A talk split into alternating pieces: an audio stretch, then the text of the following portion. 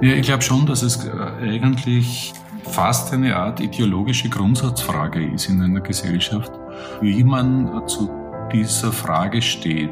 Äh, strebt man die Zusammenarbeit an oder strebt man eher das Gegeneinander an, wenn man die eigenen Identitäten aufgibt oder glaubt aufgeben zu müssen, dann läuft was schief in der Kooperation. Und ich bin einfach zutiefst überzeugt davon, dass äh, eine faire, ehrliche Zusammenarbeit beide Seiten stärkt oder alle Seiten stärkt, die in dieser Kooperation vertreten sind. Herzlich willkommen zu Kaleidoskop Leben, dem Podcast der Elisabethinen für ein inspiriertes Leben. Ich bin Michaela Mallinger. Und ich bin Michael Ettlinger. Der Homo sapiens ist ein Herdentier und die Kooperation in der Gruppe ist entscheidend für das Überleben. So schreibt es der israelische Historiker Yuval Noah Harari in seinem Buch Eine kurze Geschichte der Menschheit. Das Überleben steht heute in unserem Kulturkreis zwar kaum noch im Fokus von Kooperationen, aber trotzdem begleiten sie uns tagtäglich, in privaten wie auch in beruflichen Kontexten. Privatpersonen, Unternehmen, Institutionen, Parteien, Staaten. Kooperationen finden auf unterschiedlichsten Ebenen statt, um gemeinsam Ziele zu erreichen. Jeder Kooperationspartner bringt dabei seine Fähigkeiten und Stärken ein um miteinander besser oder schneller an diese Ziele zu kommen. Dass das nicht immer ganz so einfach funktioniert, wie man es sich am Anfang einer Kooperation ausmalt, hat wohl jeder von uns schon einmal erlebt. Trotz aller Abstimmungen und Vereinbarungen kann es schon vorkommen, dass eine Kooperation auch wieder zerbricht. Was eine gute Zusammenarbeit braucht, welche Chancen und Fallen es dabei gibt, Darüber unterhalten wir uns heute mit unserem Gast im Kaleidoskop Leben. Herzlich willkommen, Rudi Anschuber. Ja, hallo, danke für die Einladung. Viele Jahre war er das Gesicht der Grünen in Oberösterreich. 17 Jahre lang als Landesrat, Mitglied in der oberösterreichischen Landesregierung, bis in 2020 der Ruf in die Bundesregierung als Minister für Gesundheit, Soziales, Pflege und Konsumentinnenschutz ereilte. Seither, beziehungsweise spätestens seit dem Beginn der Corona-Krise, kennt ihn also fast jede beziehungsweise jeder. Als damaliger Gesundheitsminister hatte er so einiges an Arbeit und Herausforderungen zu bewältigen und das führte zu einem Bekanntheitsgrad, wie ihn davor wohl kaum ein anderer Gesundheitsminister hatte. Heute ist Rudi Anschuber beruflich völlig anders aufgestellt. Der 62-jährige gebürtige Welser hat inzwischen Heimat, sein Heimatbundesland Oberösterreich verlassen und lebt in Wien, wo er sich seinen neuen Tätigkeiten als Autor, Vortragender und Berater widmet. Dass er eine Leidenschaft für Worte, Kommunikation und Menschen hat, weiß er aber nicht erst seither. Er absolvierte die Ausbildung zum Volksschullehrer und die Journalistenakademie und arbeitete vor seiner politischen Karriere als Lehrer. Als Politiker schaffte er es mit seiner Partei, die erste schwarz-grüne Landesregierung in Oberösterreich zu erreichen und war auch maßgeblich an der Bildung der türkis-grünen Bundesregierung im Jahr 2020 beteiligt. Das Thema Kooperation hat ihn durch all diese Funktionen permanent begleitet. Im April 2021 ist Anschub aus gesundheitlichen Gründen aus der Politik ausgeschieden. Aktuell tourt er mit seinem Bestseller Pandemia, Einblicke und Aussichten durch die Lande und gibt damit Einblick in das Leben eines Gesundheitsministers am Anfang der Corona-Pandemie. Lieber Herr Anschuber, nochmal ein herzliches Willkommen. Schön, dass Sie heute bei uns sind. Mich freut es auch sehr. Danke. Ja, lieber Herr Anschober, meine Kollegin Michaela Mallinger hat es ja schon angesprochen. Kooperationen haben Sie durch Ihr gesamtes politisches Leben, durch Ihre Karriere äh, in diesem Bereich begleitet. Von außen betrachtet scheinen diese Kooperationen nicht immer ganz einfach gewesen zu sein. Und dennoch haben Sie anscheinend den Willen zur Zusammenarbeit nie verloren. Was treibt Sie ganz persönlich denn immer wieder dazu an, diese Zusammenarbeit äh, mit anderen Menschen und mit anderen Institutionen zu suchen und zu intensivieren? Ja, ich glaube, es ist der einzige Weg, um Werte, Inhalte, Erfolge auch umzusetzen und durchzusetzen. Und es gibt ja nur zwei Grundprinzipien des Umgangs miteinander. Das eine Grundprinzip ist, gegeneinander zu handeln, mit dem Ellbogen zu handeln, in der Konfrontation zu arbeiten. Äh, und das andere ist, äh, eben eine ehrliche Kooperation zu starten. Und ich bin einfach zutiefst überzeugt davon, dass äh, eine faire, ehrliche Zusammenarbeit beide Seiten stärkt oder alle Seiten stärkt, die in dieser Kooperation vertreten sind. Kooperation ist bei Menschen angeboren, nicht anerzogen. Das zumindest sagt die Wissenschaft. Und einen dieser Wissenschaftler, den Neurobiologen Herrn Dr. Bernd Hufnagel, hatten wir erst kürzlich hier bei uns zu Gast. Und er hat uns damals erklärt, dass in unserem Gehirn das Belohnungszentrum aktiviert wird, wenn wir jemand anderem helfen. Also konkret wird dabei Oxytocin ausgeschüttet, das auch bekannt ist als Kuschelhormon oder Glückshormon. Lieber Herr Anschuber, wenn Sie auf Ihren bisherigen politischen Alltag zurückschauen, wann war dieses Hochgefühl denn bei Ihnen spürbar und welche Bedingungen waren da gegeben, sodass Ihr Gehirn hier aktiv werden durfte? ist erstens einmal eine sehr schöne Formulierung, das Kuschelhormon. Äh, gefällt mir gut, muss ich mir merken, muss ich mitnehmen. Ich glaube, das ist bei mir ziemlich ausgeprägt, habe ich den Eindruck. Äh, äh, zumindest äh, haben das manche meiner früheren Kooperationspartner und Partnerinnen äh, so formuliert. Ja, es war ganz sicher in der Politik ähm, ein gewisser erster großer Punkt, so die Phase, als wir erstmals versucht haben, zwar sehr unterschiedliche politische Bereiche zusammenzubringen, die vorher noch nie in Österreich etwas äh, intensiver miteinander zu tun hatten. Sie haben das eh vorher in der Einführung kurz äh, erwähnt. So dieses erste Koalieren von, von Schwarz und Grün. Eine Koalition ist ja auch nichts anderes äh, als eine Kooperation, nämlich dann, wenn sie funktioniert, ist es eine gute Kooperation. Und das war für mich eigentlich sehr, sehr lehrreich zu merken, wie viele Sorgen, wie viele Ängste da auf beiden Seiten da sind, Sorgen, Ängste, dass man die eigene Identität verliert, dass man über den Tisch gezogen wird, dass man an Zustimmung verliert, weil man äh, das eigene Profil nicht mehr so hat. Und andererseits die Chancen, dass man einfach gemeinsam stärker ist. Und ja ohne dies in einer Demokratie, in der wir erfreulicherweise leben äh, dürfen, äh, die erkämpft wurde von Vorfahren von uns, dass wir da ja in Wirklichkeit auf Koalitionen angewiesen sind. Und die Qualität einer Koalition hat aus meiner Sicht sehr, sehr viel damit zu tun, dass die Kooperation gut gelebt wird, ehrlich gelebt wird und praktiziert wird und dass man auch lernt, und das halte ich eigentlich für das Wichtigste von, von vielen wichtigen Dingen in Kooperationen, dass man auch lernt, mit dem Kopf des anderen zu denken und damit zu spüren, was braucht der oder was braucht die andere. Sie haben jetzt gerade schon angesprochen, dass man manchmal den Eindruck hat, man verliert was vom eigenen, wenn man in eine Kooperation geht. Und gerade im Beobachten des politischen Lebens hat man dann immer wieder den Eindruck, da gibt man fast die eigenen Positionen vielleicht sogar auf, also die Kernpositionen äh, eventuell sogar. Muss man das wirklich, wenn man in eine Koalition oder wenn man auch in andere Kooperationen geht? Was ist da Ihre Erfahrung?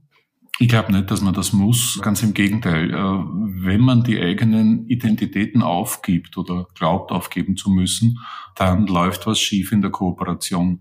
Dann passiert ja genau das nicht, äh, was es braucht für eine gute Kooperation, nämlich dieses Denken mit dem Kopf des anderen und das Bewusstsein, dass es nur dann eine gute Kooperation ist, wenn es auch dem anderen, also wenn es beiden oder allen dreien, allen Beteiligten gut geht, man sich wohlfühlt und diese eigene Identität, diese eigenen Kanten auch mitnehmen kann und damit auch Erfolge verwirklichen kann. Das ist natürlich dann in der Politik schwierig, äh, wenn es so richtige fundamentale Interessensgegensätze in manchen inhaltlichen Themen äh, gibt. Und dazu kommt aus meiner Sicht, dass wir halt in unserer Gesellschaft und vor allem auch in unserem medialen Leben sehr stark auf negative Bereiche, auf Schwächen, auf Mängel fokussiert sind und etwa jetzt äh, absolut nicht, äh, ist nicht der Ort dafür, parteipolitisch argumentieren, aber es ist ein gutes Beispiel, finde ich, wenn man über die jetzige Bundesregierungskoalition spricht, dann ist das eine sehr schwierige Kooperation gewesen am Beginn.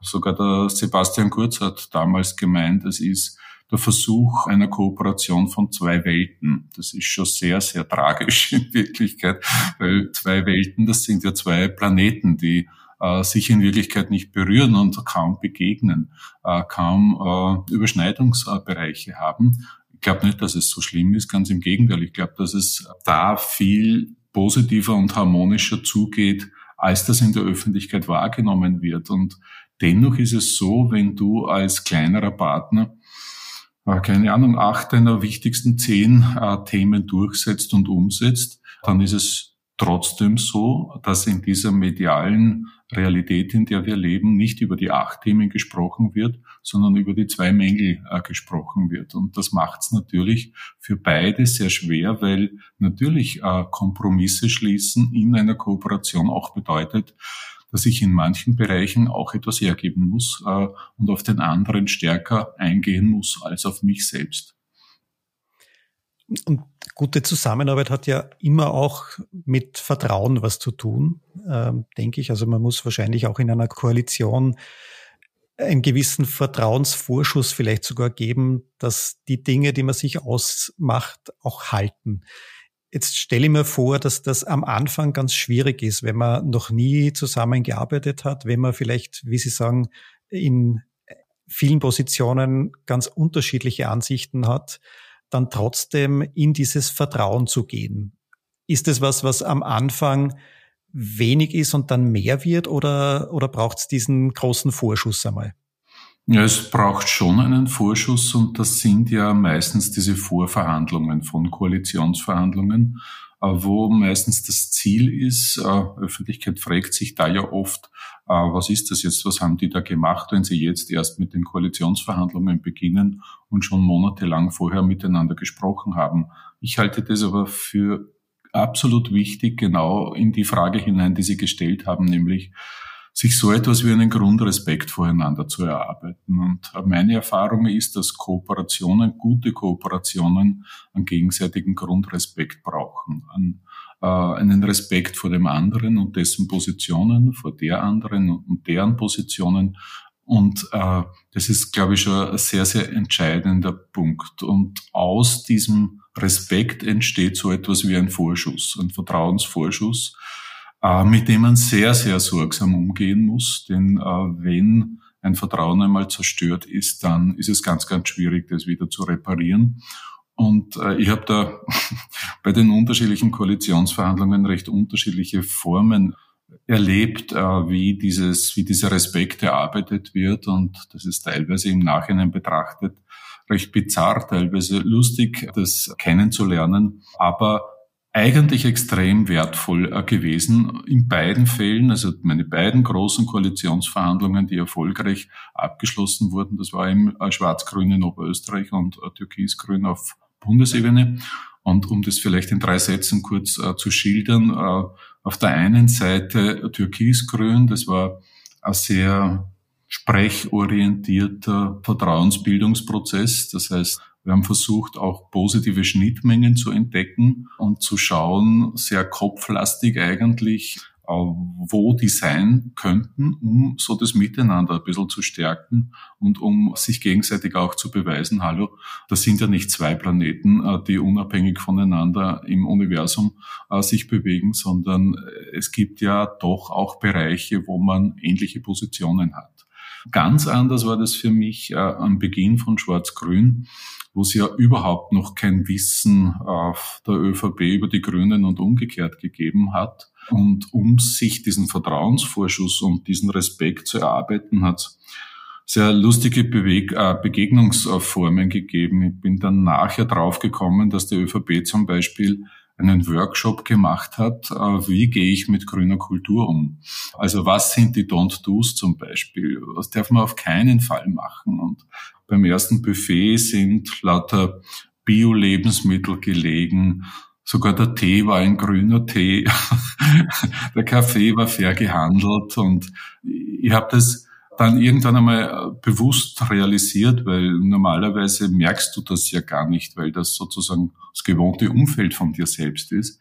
Und trotzdem war das finde ich, ein sehr liebenswürdiges Signal einer Handreichung auf eine sehr kleine Art und Weise, aber trotzdem wichtige Art und Weise. So unter dem Motto, mir ist es wichtig, wie du tickst, wie du funktionierst, wer du bist, deine Kultur ist mir wichtig. Und das bedeutet ja schon einmal einen Grundrespekt zu leben und zu kommunizieren. Wenn ich jetzt dran denke, wo in meinem Leben begegnet mir Kooperation, dann fällt mir spontan natürlich bei uns die Arbeit ein, also wo, wo das ein Thema ist, oder die Familie. Und wenn da äh, Themen auftauchen, wo man das Gefühl hat, jetzt ist die Stimmung im Keller oder, oder dieses Vertrauen weg, dann sagt man ja schnell einmal in der Familie, machen wir wieder mal einen Ausflug und machen wir mal ganz was anderes, damit wir wieder gut können. Oder in der Firma, weiß ich nicht, schickt man die Leute in einen Outdoor-Park äh, und in irgendeine Teambuilding-Maßnahme oder so. Wie ist das in der Politik? Geht man da in einen Hochseilgarten und schaut einmal, wie man sich da hilft? Oder wie funktioniert, was, was sind da Maßnahmen, um wieder ins Gemeinsame zu kommen? Na, ich glaube, daran fehlt es in der Politik teilweise sehr an, an professionellem Management von Kooperation, sondern es wird am Beginn sehr intensiv daran gearbeitet, dass man zu einer Vereinbarung kommt die eben das Regierungsübereinkommen ist und diverse Sideletter, die es manchmal geben soll, was ich so höre. Äh, und äh, dann entstehen Schwierigkeiten und der einzige Weg, den ich bisher kennengelernt habe, also zwei Wege habe ich bisher kennengelernt, wie mit diesen Schwierigkeiten, mit diesen Enttäuschungen, Verletzungen, Spannungen, die ja automatisch da sind irgendwann einmal, umgegangen wird. Das war einerseits so dieser Versuch, dann das Vier-Augen-Gespräch, das persönliche Gespräch zu suchen und gemeinsam auf einen Café zu gehen oder äh, ein bisschen zu durchlüften gemeinsam, äh, war die eine Ebene und die andere Ebene, das sind diese berühmten äh, Regierungsklausuren, die es dann gibt, die ja reine, unter Rufzeichen, Rufzeichen, reine, ausschließliche Arbeitsklausuren sind, na, in Wirklichkeit bieten die einfach die Möglichkeit, dass man am Abend äh, Zeit hat füreinander und bei einem Essen oder bei einem Getränk äh, einfach auch über die Baustellen reden kann. Und je offener und ehrlicher das passiert, desto besser ist es. Aber besser ist aus meiner Sicht, äh, dass man sehr sorgsam gerade in der Startphase miteinander umgeht und diese schwereren Vertrauensverluste und Verletzungen am Beginn, wo alles noch sehr fragil ist, möglichst nicht passieren. Das heißt, die Klausuren, das sind der Betriebsausflug der Politiker, oder? so circa, ja. äh, immer mit zwei Stoßrichtungen. Einerseits ist es eine mediale Inszenierung, wenn man es ganz direkt äh, bezeichnet. Ein Forum, wo alle Medien da sind und wo man gewisse Botschaften dann kommunizieren kann, inhaltliche Schwerpunkte kommunizieren kann, Dinge, auf die man sich schon länger geeinigt hat, aber dann ist es das Forum, wo es verkauft unter Anführungszeichen werden kann. Das ist der eine Bereich und der andere Bereich ist eben die Zeit, die dann dort ist, auch Schwierigkeiten wieder auszureden. Also ist Kooperation oder in, im politischen Sinne Koalition auch ganz, ganz viel Beziehungsarbeit, würde ich jetzt mal daraus hören.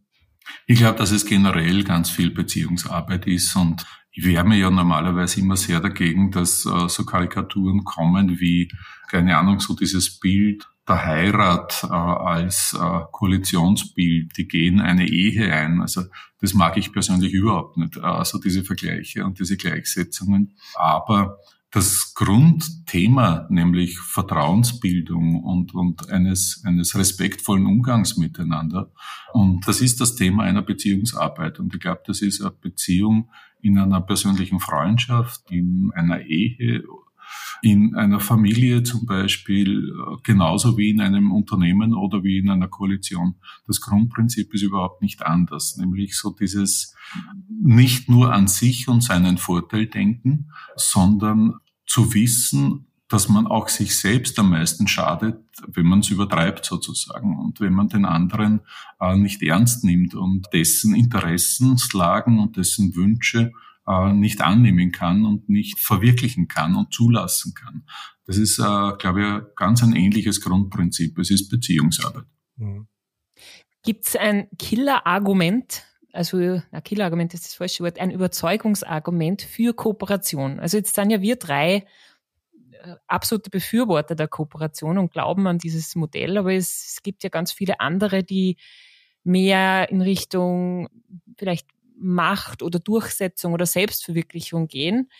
Was könnte jemanden überzeugen, der eher auf der anderen Überzeugungsebene zu Hause ist? Hm. Ja, ich glaube schon, dass es äh, eigentlich fast eine Art ideologische Grundsatzfrage ist in einer Gesellschaft, wie man äh, zu dieser Frage steht. Äh, strebt man die Zusammenarbeit an oder strebt man eher das Gegeneinander an, dass sich der Starke gegen den Schwachen durchsetzt, also kein Miteinander, sondern ein Gegeneinander gelebt wird. Und das ist ja über lange Zeit hindurch von eher sehr weit rechts stehenden Gruppen äh, immer kommuniziert wurden in der Gesellschaft, dass es einem dann besser geht, wenn es dem anderen schlechter geht. Und es gibt eine Phase, wo wir, glaube ich, sehr, sehr präzise erlebt haben und das für viele nachvollziehbar war, dass das eben ein Unsinn ist aus meiner Sicht. Das war die Pandemie oder das ist die Pandemie nach wie vor, äh, wo wir plötzlich gemerkt haben, der andere macht mich stark. Wenn es dem anderen gut geht, geht es auch mir gut. Wenn der gesund ist, bin auch ich gesund. Das heißt, dieses Grundprinzip äh, Verantwortung füreinander zu übernehmen und äh, Zusammenhalt und äh, Zusammenarbeit in den Mittelpunkt zu stellen, das ist bei dieser Krise so sichtbar wie selten zuvor geworden.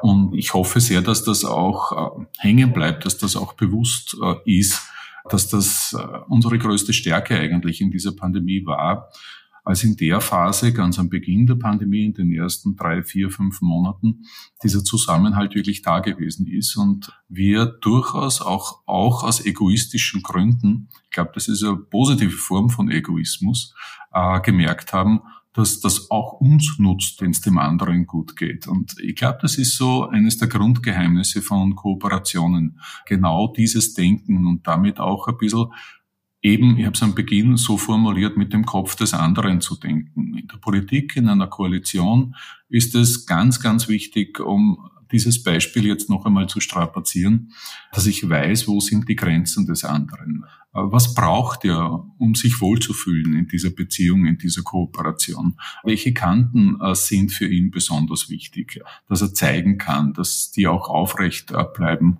Und gleichzeitig ist es ja der Sepp Böhringer, der ja über sehr viele Jahre mein Kooperationspartner in Schwarz-Grün in Oberösterreich gewesen ist, hat es für mich einmal recht schön formuliert. Er hat gesagt, naja, äh, aber es darf nicht so weit kommen, dass die beiden Parteien eine Einheitspartei sozusagen werden, äh, weil dann verlieren sie ja auch die Existenzberechtigung. Und da ist viel Wahres dahinter aus meiner Sicht.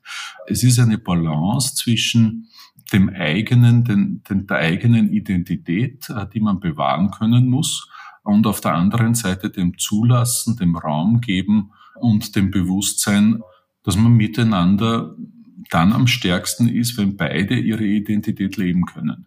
Das ist natürlich ein Spannungsverhältnis, das da da ist.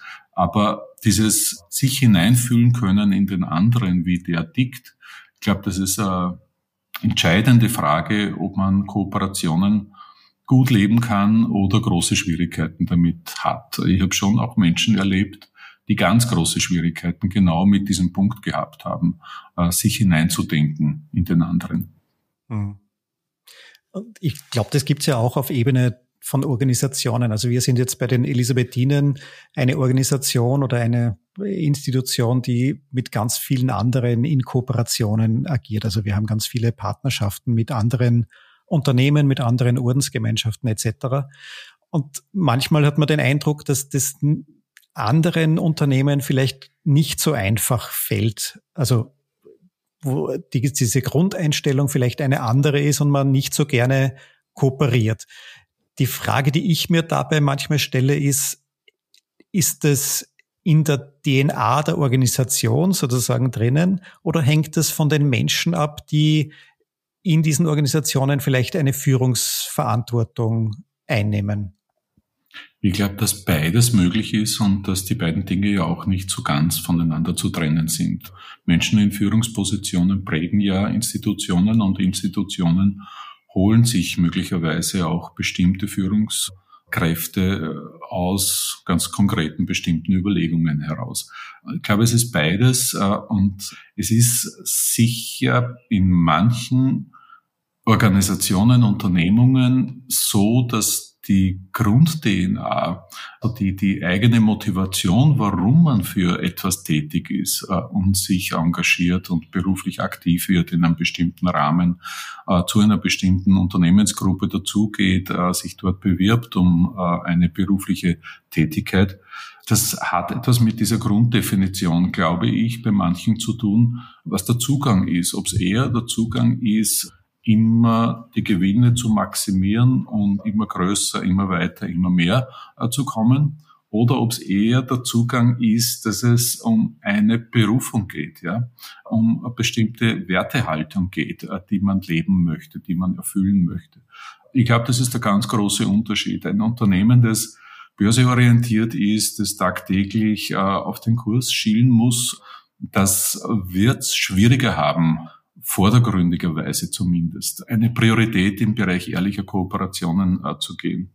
Äh, wohingegen ich mir vorstellen kann, dass eine Organisationsgruppe wie die Elisabethinen ja aus anderen Motivationen äh, geschichtlich entstanden ist und da eine andere Wertehaltung dahinter steht, äh, warum man sich hier bewirbt, warum man hier tätig ist, wie man miteinander agiert. Und von daher glaube ich, gibt es sehr unterschiedliche Organisationen mit unterschiedlichen Zugängen. Bei denen, die einen werteorientierten beruflichen Zugang haben, glaube ich, liegt es in der Natur der Sache, dass man äh, faire Kooperationen anstrebt und auch lebt.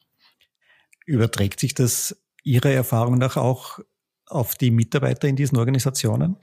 Naja, es ist schön, wenn es sich überträgt, äh, nämlich wenn es ein gegenseitiger Übertragungsprozess ist. Ich glaube, dass Führungspersönlichkeiten eine große Aufgabe haben. Ich habe in den letzten Monaten mit mehreren Großbetrieben Seminare zum Beispiel gemacht mit Führungspersönlichkeiten. Und da ist mir schon aufgefallen, dass das eine extrem schwierige Tätigkeit ist. Eine extrem schwierige Tätigkeit äh, mit Herausforderungen, die man ja auch nicht so hundertprozentig in allen Bereichen und Zusammenhängen lernen kann. Aber die Grundeinstellung, die Werteorientierung ist etwas, was man mitbringt. Das kann man ja nicht aufgeben und neu lernen sozusagen. Äh, das geht ja ganz schwierig. Und äh, dass das die Kultur im Haus alle Mitarbeiter prägt. Und die Kultur im Haus wird geprägt natürlich einerseits äh, vorrangig durch Führungspersonen und andererseits aber auch in der Frage, wie alle Mitarbeiterinnen und Mitarbeiter darauf reagieren, also welche Kultur es gibt, äh, da auch äh, äh, den Dissens, der manchmal dann da ist, sichtbar zu machen oder wie sehr auch die Antennen sozusagen von Führungspersonen so weit sensibilisiert sind, äh, dass sie spüren, wenn da etwas nicht in die richtige Richtung geht, äh, was äh, das Miteinander in der in der Kooperation im Haus, in der Gemeinschaft betrifft. Ich glaube, dass es wichtig ist zu lernen als Mitarbeiter in einer Führung, dass, dass die Mitarbeiterinnen und Mitarbeiter im Haus ein Sensorium haben und eine Chance darstellen, auch für eine rasche Korrektur, wenn einmal eine Fehlentwicklung in der Atmosphäre, in der Kultur des Hauses da ist. Und das gibt's aufgrund des Drucks, der von außen, der von wirtschaftlichen Fragen etc. etc. kommt, äh, gibt's das wahrscheinlich phasenweise in jedem Haus und in jeder Organisationsstruktur. Mhm. Wichtig ist, dass es so etwas wie eine Fehlerkultur und eine Kultur des Lernens gibt. Jetzt könnten wir uns wahrscheinlich noch lange unterhalten über Unternehmenskulturen, über Zusammenarbeit und die, die Stärken und Schwächen. Wir kommen aber schon langsam ans Ende unserer Podcast-Folge und da möchten wir Ihnen noch eine Abschlussfrage stellen, die wir allen unseren Podcast-Gästen stellen, nämlich was inspiriert Sie ganz persönlich denn in Ihrem Leben, weil wir ja unseren Podcast, den Podcast Elisabethinen, für ein inspiriertes Leben genannt haben und deshalb auch diese Frage an Sie. Also was inspiriert Sie in Ihrem Leben? Hm. Das ist eine gute Frage, aber es ist wahnsinnig schwer, äh, darauf in drei Sätzen zu antworten. Aber ich kann es versuchen, sehr verkürzt es zu tun. Bei mir gibt es so zwei, zumindest zwei große, drei große Bereiche, wo ich merke, dass das die Orte der Inspiration sind. Das eine ist die Natur. Also draußen zu sein und äh, sozusagen in die Natur im wahrsten Sinn des Wortes hineinzufallen irgendwie und das Gefühl für die Zeit, für die Gedanken, die dich manchmal quälen, Probleme, die da sind und so weiter und so fort, zu verlieren und so eine meditative Grundstimmung zu schaffen. Das merke ich, das verändert mich ganz einfach äh, und, und das berührt mich. Äh, das ist der eine Bereich. Der zweite Bereich sind ja, muss ich zugeben, wahrscheinlich deswegen, weil ich in letzter Zeit sehr viel mit äh, Büchern nach meinem eigenen Schreiben zu tun habe. Es sind bestimmte Bücher, die mich berühren, die mir inspirieren, die mir andere Gedanken geben, die mir neue Gedanken geben. Und das Dritte, ich habe jetzt eine Lesereise äh, teilweise hinter mir, teilweise noch vor mir mit ganz vielen unterschiedlichen Veranstaltern und Veranstaltungsorten und damit auch sehr unterschiedlichen Menschen, die äh, zu den Lesungen kommen. Das sind immer so zwischen 100 und 200 Leute und das sind teilweise wirklich stundenlange spannende Gespräche. Und die sind teilweise sowas von bewegend, inspirierend, äh, sowohl im, im, im, im Einfachen, weil dir etwas geschenkt wird an Inspiration sozusagen, als auch in der, in der konfliktorientierten Arbeit, in einem Streitgespräch zum Beispiel im Anschluss an eine Lesung. Das ist für mich ein ganz ein großes Geschenk, dass ich jetzt die Zeit dafür habe, äh, diese Inspirationen leben zu können. Und das war einfach in der Politik und ich glaube, das ist ein, ein Leiden, eine Erkrankung der Politik teilweise, aufgrund dieses Tagesgeschäfts, dieses Rhythmuses, dieses ja fast staccato-artigen äh, Zufüllens von Terminplänen praktisch nicht mehr möglich. Äh, und ich kenne viele Kollegen, die darunter, oder ehemalige Kollegen, muss ich jetzt sagen, oder kann ich jetzt sagen, die darunter auch massiv leiden, weil es diese Ebenen nicht mehr gibt, weil wenn es die nicht gibt, ist es ja auch ein schrittweises Austrocknen von einem Menschen, von einer Persönlichkeit. Hm. Liebe Herr Anschober, herzlichen Dank, dass Sie sich heute für uns die Zeit genommen haben. Herzlichen Dank für Ihre inspirierenden und erhellenden Gedanken. Ich danke Ihnen. Auch Ihnen, liebe Zuhörer, vielen Dank fürs Zuhören und Dabeisein. Mehr Infos zu unserem Podcast gibt's auf www.die-elisabethinen.at. Also einfach vorbeiklicken und nachschauen. Und wir freuen uns wie immer, wenn Sie mit uns in Kontakt treten. Schreiben Sie uns, welche Fragen Sie beschäftigen oder hinterlassen Sie uns Ihr Feedback unter podcast.die-elisabethinen.at. Und wenn Ihnen unser Podcast gefällt, freuen wir uns über eine nette Rezension oder eine 5-Sterne-Bewertung. Kaleidoskop Leben, der Podcast der Elisabethinen für ein inspiriertes Leben. Jeden zweiten Mittwoch neu auf die-elisabethinen.at und überall, wo Sie gerne Podcasts hören.